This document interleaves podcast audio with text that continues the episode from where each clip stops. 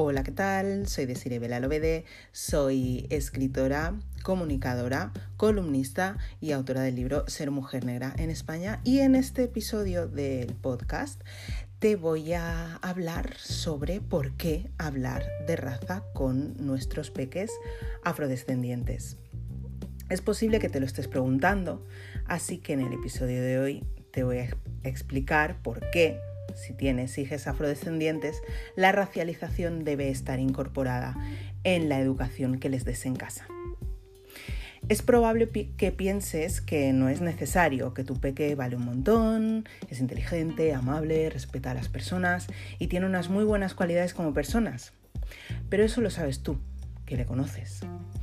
Sin embargo, de puertas para afuera y a los ojos de la mayoría de la sociedad, una sociedad predominantemente blanca, no lo olvides, las personas con las que se cruce van a tener una percepción totalmente diferente de la que tú tienes sobre tu hija o tu hijo o tu hija.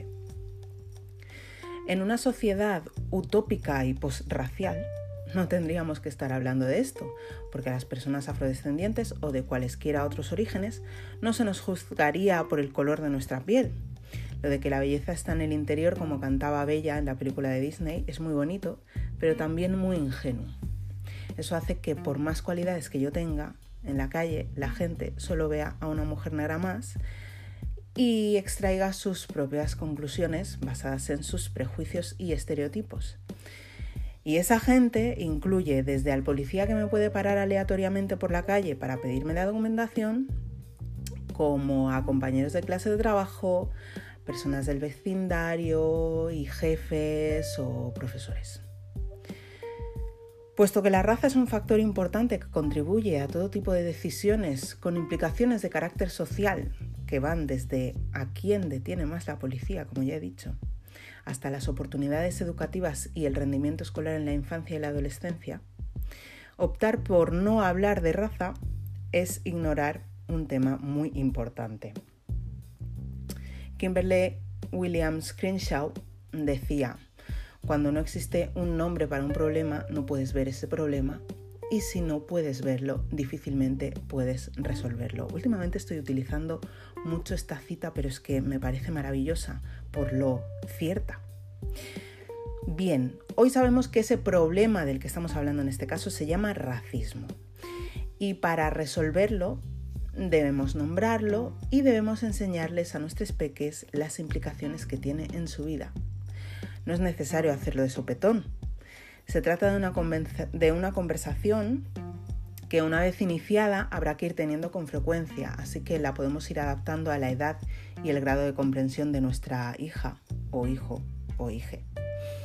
En el caso de peques afrodescendientes, favorecer las conversaciones sobre raza contribuye a un desarrollo identitario mucho más positivo que no el hecho de decirles las razas no existen y que luego salgan a la calle y les insulten por el color de su piel.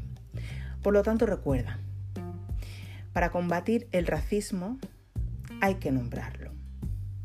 Si tus hijas son afro, debes incluir la racialización en su educación. Tratar el tema de la raza contribuye a un desarrollo identitario más beneficioso que no hacerlo.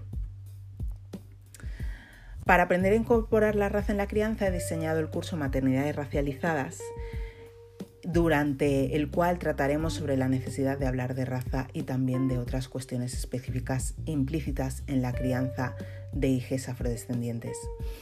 El taller tendrá una duración de cuatro semanas que empezará el próximo 7 de octubre y durante su transcurso abordaremos temas relacionados con la educación antirracista, una cuestión obligatoria para nuestras familias ya que es la clave para acompañar a nuestros hijos y dotarles de los recursos que les enseñarán a gestionar el racismo con el que vivimos día tras día como personas afro.